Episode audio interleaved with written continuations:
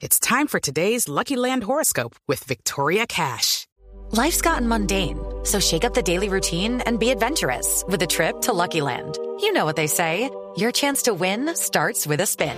So go to LuckyLandSlots.com to play over 100 social casino-style games for free for your chance to redeem some serious prizes. Get lucky today at LuckyLandSlots.com. Available to players in the U.S., excluding Washington and Michigan. No purchase necessary. VGW Group. Void where prohibited by law. 18 plus. Terms and conditions apply.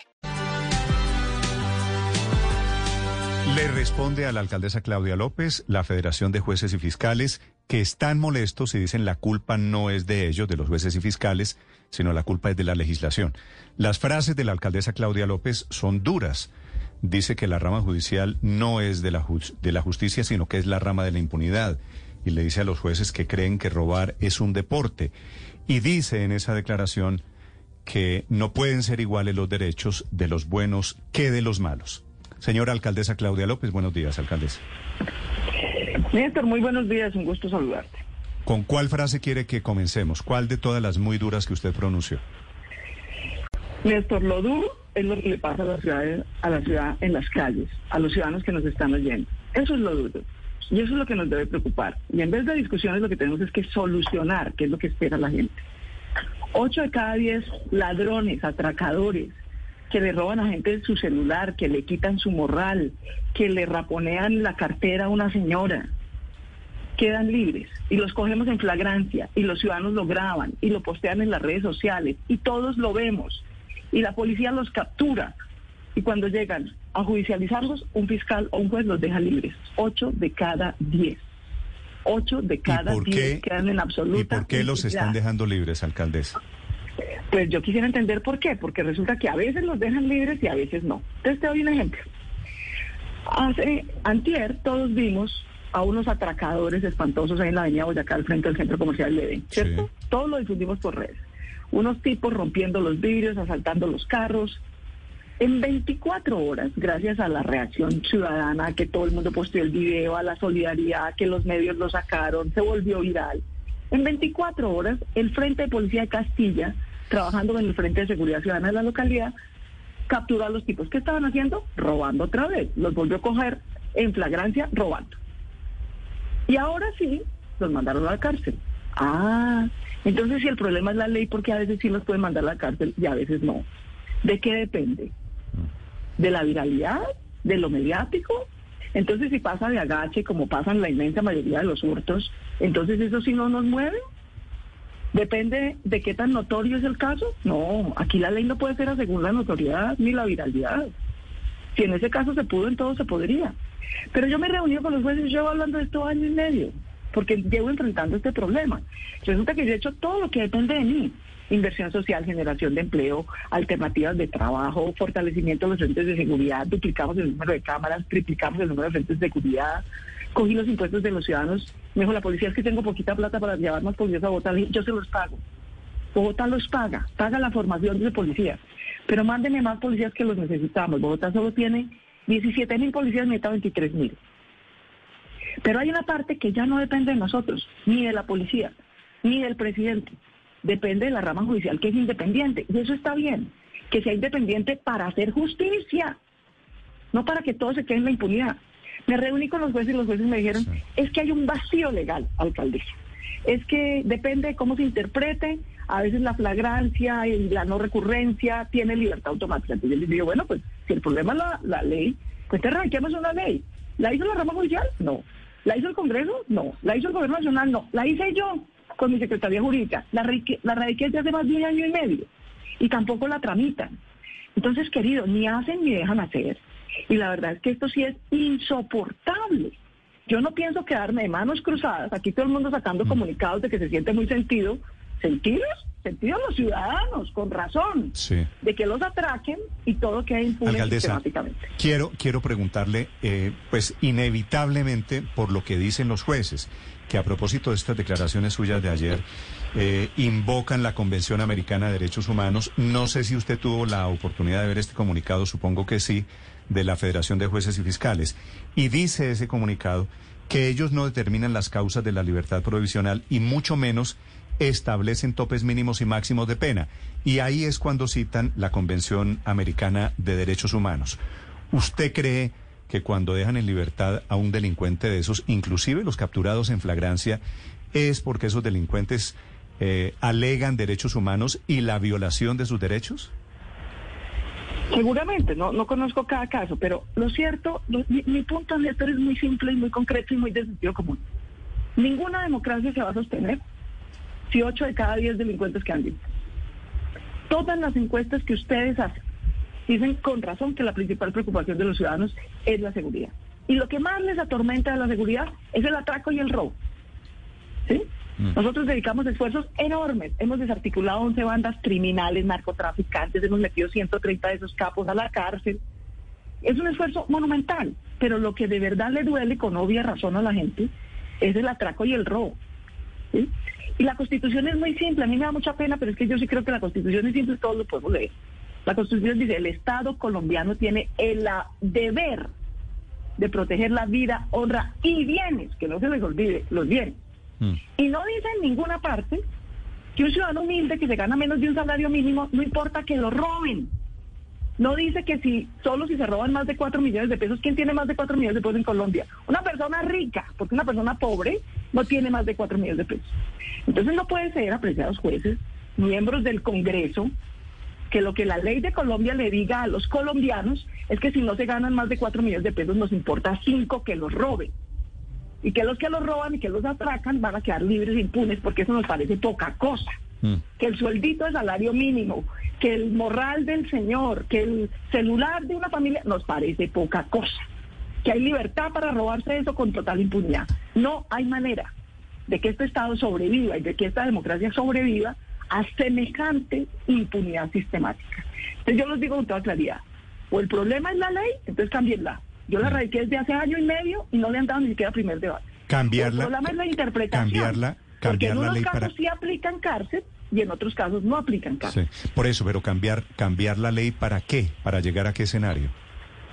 Pues para que eso sí tenga privación de la libertad y no libertad sistemática.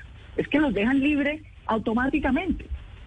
Ahora, hay una segunda discusión me decía, y, incluso eh, con el gobierno actual, hablé con el ministro de Justicia, y, él me decía, alcaldesa, el problema es que si a todos los ladrones y raponeros los, mandamos a la picota, los terminan profesionalizando los criminales, narcos y ticarios y demás que están en la picota. Le dije, bueno, tiene razón, ministro. El proyecto de ley que yo propuse desde hace un año dice, mire, para que esto no quede impune, démosle privación de la libertad. Para que no toque mezclarlos en la picota, entonces hagamos un sistema muy rápido de judicialización, muy rápido en poner una pena y mandémoslos a unos centros penitenciarios distintos con un sistema restaurativo, con segundas oportunidades, para que eso ni quede impune, pero tampoco los ah, pero, pero, pero, alcaldesa, déjeme aclarar. Lo, lo, están aprobando. Déjeme aclarar una cosa. Esa conversación que usted tuvo con el ministro de Justicia no es con el mismo ministro que, que dice que no hay que meterlos a la cárcel, sino que devuelvan o paguen el celular a la víctima. ese, con ese mismo ministro que me dijo que había sido malinterpretado, que él no quería decir eso, no sé qué. Yo le dije, mire, ministro, ¿Por qué no hacemos? ¿Sí? Es que si hiciéramos, en vez de dar discusiones y sacar comunicados y explicar lo que dicen en los medios, no, no, no, no. La gente no nos está pidiendo explicaciones, la gente nos está pidiendo con razón resultados. Que el que lo atraca no quede libre. No puede ser que no podamos cumplir eso. De verdad es un mandato elemental, elemental. Y el problema aquí, los sicarios no quedan libres. Los narcos no quedan libres, son los atracadores, los raponeros los que quedan libres, que son los que más atormentan a los colombianos de a pie, a la gente de clase media, a la gente humilde, que es la que paga impuestos, tiene un negocito y está desesperada porque en efecto hay más atraco, porque hay mucha impunidad. Mm. Porque digamos que también hay porque hay un problema social. Ese problema social lo estamos atendiendo. Pero alcaldesa estamos invirtiendo en educación, en empleo, etcétera. Pero la justicia social nunca va a reemplazar a la justicia penal.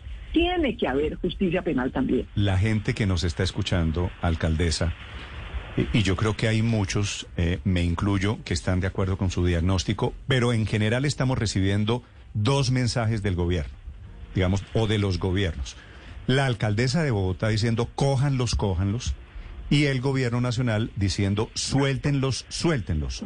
¿O no es así? No, yo no me voy a meter en ese debate político que es tuyo y no mío. Yo lo que sí te quiero decir con claridad es que en el anterior gobierno, ¿sí? También los dejaban libres. A los atracadores y a los ladrones. Y yo llevo año y medio con esta discusión. Y en este gobierno también. Porque el problema, para que no haya excusas, hay que arreglar dos cosas. La ley, si es que tiene ambigüedad, pues cambiemos la ley. Y que no haya tanta discrecionalidad. No puede ser que el, fiscal o juez uno, con los mismos hechos y evidencias, decide que sí hay cárcel, y el fiscal o juez dos, con los mismos hechos y evidencias, decide que no hay cárcel. No, hay que reducir la discrecionalidad. Porque los derechos de los ciudadanos no pueden estar a criterio de interpretación dependiendo del humor del día. O robar es un delito y tiene cárcel, o no es un delito y es un deporte. ¿Qué es lo que el Estado colombiano le va a decir a la gente?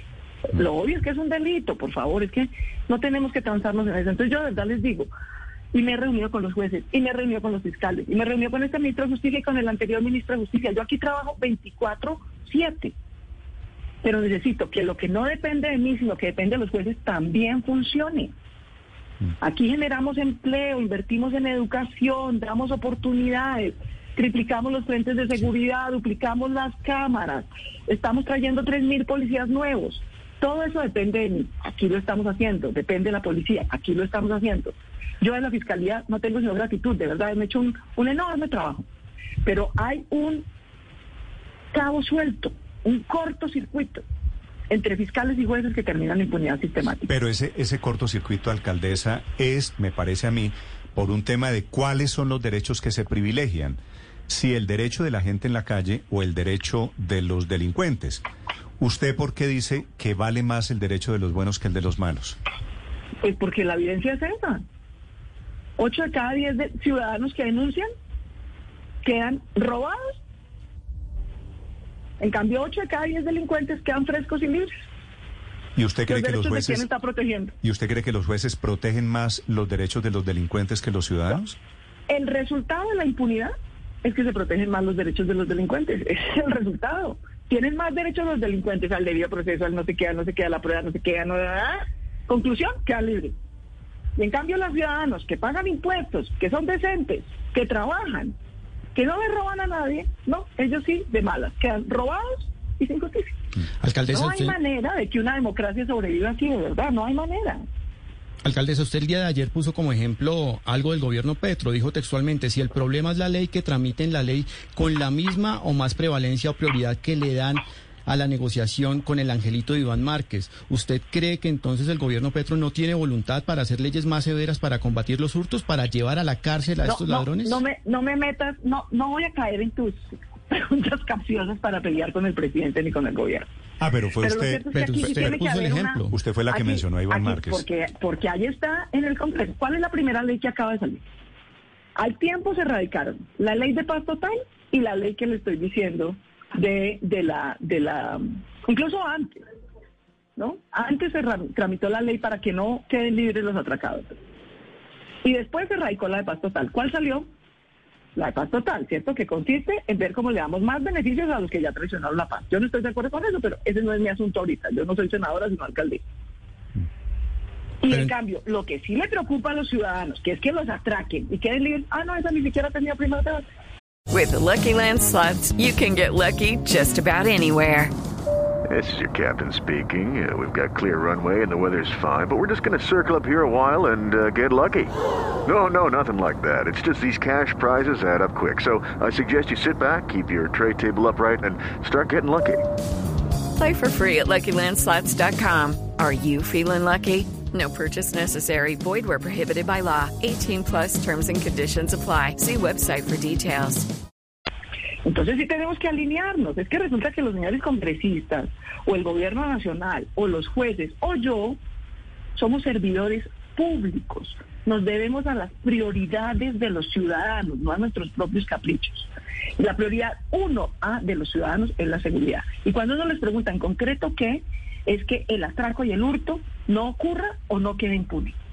Esa es la prioridad de la gente. Si este es el gobierno del cambio y de la gente, pues que le responda a las prioridades de la gente. Antes que porque era un gobierno desconectado de la ciudadanía que no lo tramitó. ¿Y este? A ver.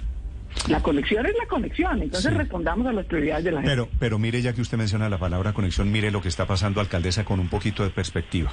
La alcaldesa de Bogotá, usted le echa la culpa a los jueces. Y yo creo que algo de razón, o mucho de razón tiene. No, no es un tema de echarle la culpa, es un tema de encontrar las soluciones. Por Este eso, no es no, pero, culpa, pero para allá voy, para, para allá voy, déjenme le termino la pregunta. Le responden los jueces diciendo la culpa no es nuestra, la culpa es de las, de las leyes. Entonces los jueces le echan la culpa al Congreso de la República. Se están pimponeando en la Plaza de Bolívar, usted está en una esquina, el Palacio de Justicia está en otra esquina y el Capitolio Nacional está en la otra esquina. ¿Quién arregla el rollo? Pues el Congreso y el gobierno sí es la ley. Yo creo que hay que hacer las dos cosas. Es que aquí todos tenemos que hacer nuestra tarea. Bogotá necesita más inversión social, la estamos haciendo. Necesita más policías. Nos hace falta por lo menos 5 mil policías. Este año van a llegar 1.500. Poquito a poco vamos avanzando. Los jueces tienen que afinar que no haya tanta discrecionalidad. Tienen que, en su autonomía. Nadie les puede dar una orden porque ellos son independientes. Pero que sean independientes para la justicia, no para la impunidad. Y yo por eso lo dije, no, no, no es que lo quiero ofender, pero es que eso llama, esa rama no se llama la rama de la impunidad, se llama la rama de la justicia. Entonces, por favor, ellos pueden, claro que pueden, acordar sus metodologías para que haya menos, menos discreción y una interpretación que siempre proteja al ciudadano, no al delincuente. Claro que lo pueden hacer. Y si el problema es de ley, hace año y medio radiqué la ley. En vista de que nadie la escribió, ni la rama judicial, ni los jueces, eh, ni el ministerio. Yo la escribí, yo, yo, yo la escribí. Con mi secretaría jurídica la escribí porque pues yo sé cómo se hace una ley. Yo estuve cuatro años en el Congreso. La radicamos con varios congresistas de varios partidos desde hace año y medio.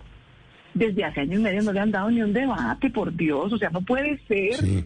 que no, no esté esto en el top uno de las prioridades del Congreso cuando está en el top uno de las prioridades de la gente. Sí, pero alcaldesa, respetuosamente, déjeme le hago una pregunta. ¿Por qué siempre es culpa de alguien más y no culpa suya? Y se lo pregunto en el marco de que, por ejemplo, el gobierno anterior le puso, no sé, mil, dos mil, tres mil, cuatro mil policías. ¿Por qué no asume usted realmente la responsabilidad? Mira, yo siempre asumo la responsabilidad, tan asumo la responsabilidad que aquí estoy dando la cara. ¿Alguien más está poniendo la cara?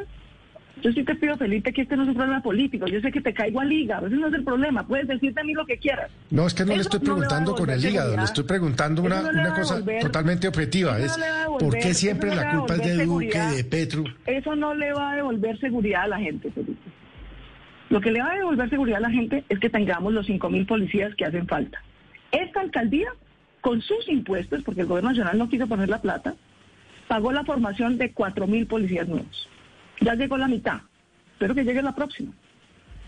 Esta alcaldía Alcaldesa. ha duplicado el número de cámaras de seguridad. Esta alcaldía ha triplicado el número de frentes de seguridad. Pero creo que es de sentido común, más allá del hígado político, entender que si hay cámaras, hay frentes de seguridad, hay denuncias, hay capturas, pero al final los capturados quedan libres, pues tenemos un cabo suelto. Y que si ese cabo sigue suelto, pues vamos a seguir teniendo problemas. Y quedan libres, alcaldesa, porque los jueces no redactan la ley, sino que únicamente la imparten, que es el argumento de ellos precisamente en esta carta. ¿Usted lo que está llamando es a los jueces a una insubordinación? No, a que cumplan la ley. A que cumplan la ley. ¿Por qué con la misma ley? Les puse el caso de los tres raponeros. Raponeros en la Boyacá cogidos en flagrancia. Porque ahí sí los pudieron mandar a la cárcel. Si el problema es la ley. Ahí sí les sirvió la ley. ¿Por qué en los otros casos de raponeo cogidos en flagrancia si no los mandan a la cárcel? ¿Por qué no fue tan vistoso? ¿Por qué no fue tan viral? Si el problema era la ley, entonces los raponeros de la Boyacá que cogimos en flagrancia también deberían estar libres. Entonces eso lo que demuestra, estoy poniendo un ejemplo reciente, es que el problema no es la ley, es cómo la interpretan y la aplican. Porque a veces sí los mandan a la cárcel y a veces no los mandan a la cárcel. ¿Verdad? Entonces, no, esa es una prueba concreta de que hay un margen de discrecionalidad en la interpretación de los jueces que se puede mejorar. Yo los invito a que lo mejoren. Si ellos dicen además que hay otras ambigüedades de la ley, yo les creo. Por eso redacté el proyecto de ley y lo concerté con ellos. Lo revisamos con el Ministerio, con la Fiscalía. Y lo radiqué hace año y medio, entre otros con el entonces senador Germán Barón. Ahorita, como no lo tramitaron, lo volvió a radicar toda la bancada verde y gente de otros partidos. Ni hace un año y medio ni ahorita lo están tramitando. Entonces yo sí necesito, yo soy la alcaldesa de 8 millones de personas. Yo no me puedo quedar cruzada de brazos.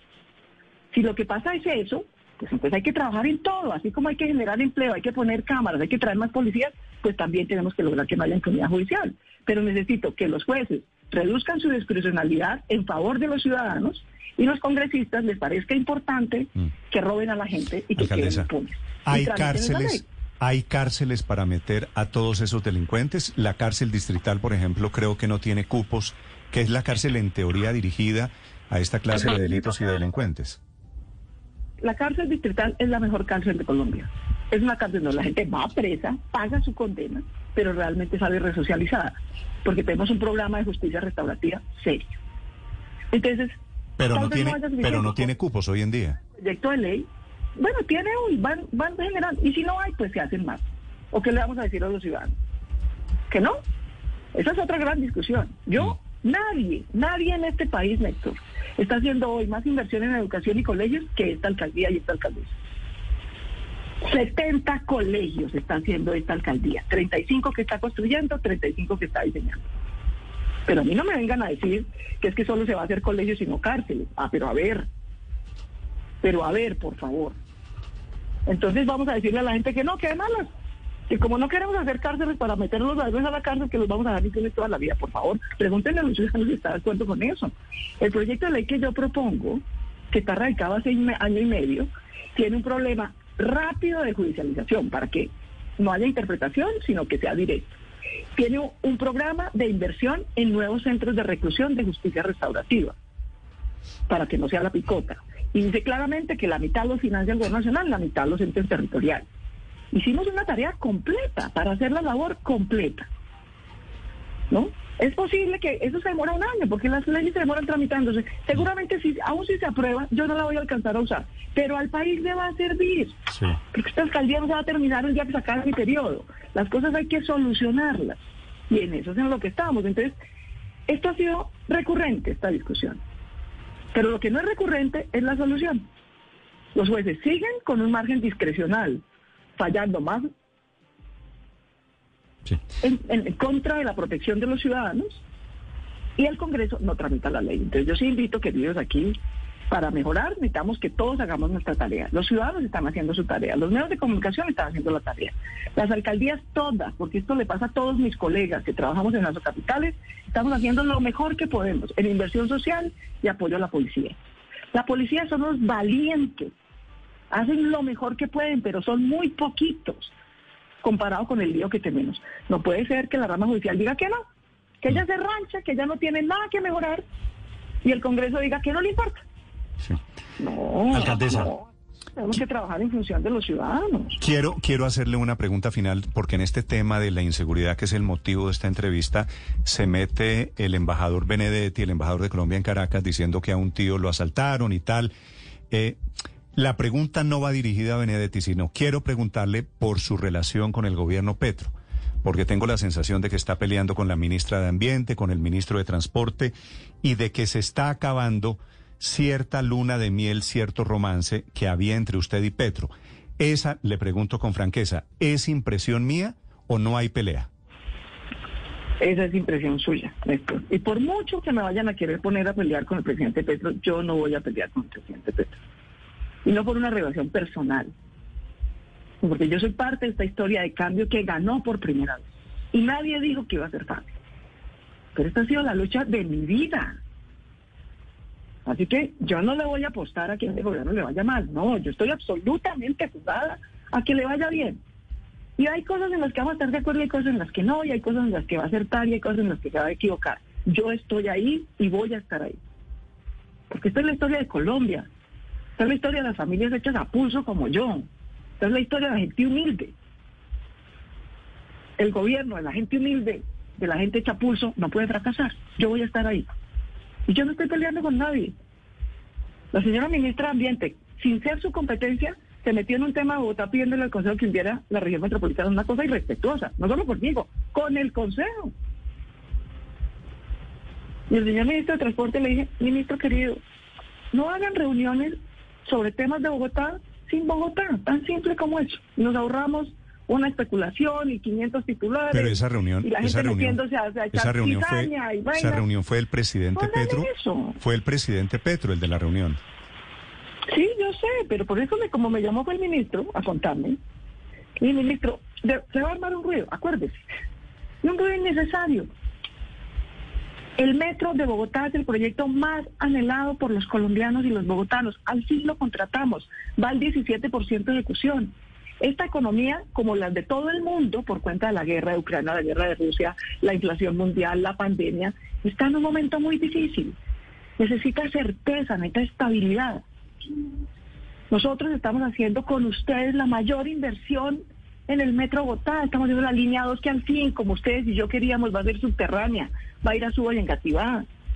Estamos mejorando las entradas y salidas de Bogotá. Estamos generando 480 mil empleos. ¿Para qué se meten a dar una señal de incertidumbre, a inventarse un problema que no tienen, con todos los que tienen? No se inventen uno que no tienen, por Dios. Entonces, habrá discusión, Ok. pero yo estoy jugada. Esta es la historia de mi vida. Este no es un gobierno. Esta es la historia de mi vida. Mi vida por el cambio, por la gente humilde, por la educación, contra la corrupción. Esta es mi vida. Yo no me voy a bajar del bus de mi vida. Este es el bus de mi vida. Así que para nada crean que por más cizaña y candela que metan, yo estoy jugada que esto salga bien y eso es lo que voy a hacer. Solo una precisión. He visto sus críticas al acuerdo del gobierno con Fedegan. He visto sus críticas al ministro de Transporte, a la ministra de Medio Ambiente. No es cizaña, me parece que es una precisión que es totalmente legítima. Eh, estoy, de, acuerdo contigo. No es cizaña, son precios y yo soy franca. Néstor, tú me conoces. Toda Colombia me conoce. Yo les puedo caer bien, les puedo caer mal, les puedo caer regular. Yo soy franca y directa. Yo creo además que justamente cuando veo que hacen cosas que creo que pueden ser equivocadas para su propio propósito de cambio, para nuestro propósito de cambio. A mí me preocupan un poco las señales que tú dices. ¿Cómo así que le estamos diciendo que a los que rompieron, destrozaron Transmilenio, secuestraron personas, las torturaron? No, la gente que protestó, la gente que protestó está tranquila. Ganó, votó y ganó. No es la gente que cometió delitos. ¿Cómo así que la van a dar libre? ¿Por qué? Yo sí tengo una línea coherente. Así como quiero que metan a los atracadores, pues también quiero que metan a la casa a la gente que destruye, agrede policías, quema, incendia. Eso no es un deporte, queridos, eso es un delito. Eso no es protesta social. Alcaldesa, a propósito, hoy hay manifestación buscando la libertad de esos muchachos de primera línea, los del el vandalismo del año pasado, ¿no? Ay, ¿eso por qué? ¿Por qué? Porque el gobierno les ha ofrecido impunidad. Y entonces eh, se arma una expectativa, la gente cree que no le están cumpliendo y por eso van a salir a protestar. Y están en todo su derecho. Yo no sé en el resto del país, Néstor, no sé en el resto del país. En Bogotá, miles, cientos de miles de personas salieron el año pasado a marchar y a protestar pacíficamente. En Bogotá, 20 personas, 20, están en este momento detenidas por la fiscalía y por los jueces. No, mira lo difícil que es que un juez mande a alguien a la cárcel, ¿no? Es difícil. Si lo mandaron a la cárcel es porque tienen pruebas importantes. No de que marcharon, eso no es un delito. No de que protestaron, eso no es un delito. Están sindicados de concierto para delinquir, de que armaron un campamento, cogieron a personas creyendo que eran infiltrados de la policía, los torturaron, casi los matan. Es por eso que están presos, los 20 de Bogotá. O porque cogieron buses de Transmilenio y los quemaron. Resulta que eso es nuestro. Es como si usted quemara el televisor de su casa. Eso lo pagamos con nuestros impuestos. Entonces, los 20, por lo menos en Bogotá, que están detenidos, están detenidos por delitos. No por protestar, ni por ser de la primera línea, ni de cualquier organización social, que es totalmente legítima y respetable. Y yo, yo personalmente, a mí me han preguntado, ¿usted está de acuerdo con que los procesen por delitos pero no por terrorismo? Y yo he dicho, yo estoy de acuerdo, me parece una exageración proces- procesar a alguien que cometió un acto de vandelismo por terrorismo como si fuera pues un guerrillero o un paramilitar. Mm. Eso me parece una desproporción. Pero sí creo, no por terrorismo, pero sí por daño en bien ajeno, que es un delito, pero sí por concierto para delinquir, que es un delito, pero sí por tortura, que es un delito. Son 20, cuando en esta ciudad marcharon medio millón de personas. Entonces yo creo que al medio millón de personas que manejó pacíficamente, que protestó legítimamente, que votó por el cambio y ganó. Bienvenida, aplauso, aquí estamos y vamos para adelante. Pero a los 20 que lo que hicieron fue delitos, pues sí que los procesen. Yo sí creo que eso es lo correcto y que mandar cualquier señal distinta lo que genera es una tensión y una provocación. Es mi opinión y la he expresado públicamente. Todo el alrededor de seguridad, delito y delincuentes. Es un gusto saludarla, alcaldesa. Le agradezco estos minutos para la explicación ante los oyentes de Blue Radio. Le deseo un feliz día. Néstor, igualmente mil gracias por la oportunidad y la generosidad. A todos los bogotanos, mi gratitud, buen abrigo, por favor, baja velocidad en esta temporada de lluvias que va a durar hasta diciembre. Estamos teniendo muchos accidentes viales por alta velocidad, por imprudencia. Por favor, baja velocidad, buen abrigo y buena energía para superar esta etapa invernal. Mil gracias a todos. Gracias a usted. With lucky landslots, you can get lucky just about anywhere. Dearly beloved, we are gathered here today to. Has anyone seen the bride and groom? Sorry, sorry, we're here. We were getting lucky in the limo and we lost track of time. No, Lucky Land Casino, with cash prizes that add up quicker than a guest registry. In that case, I pronounce you lucky. Play for free at LuckyLandSlots.com. Daily bonuses are waiting. No purchase necessary. Void where prohibited by law. 18 plus. Terms and conditions apply. See website for details.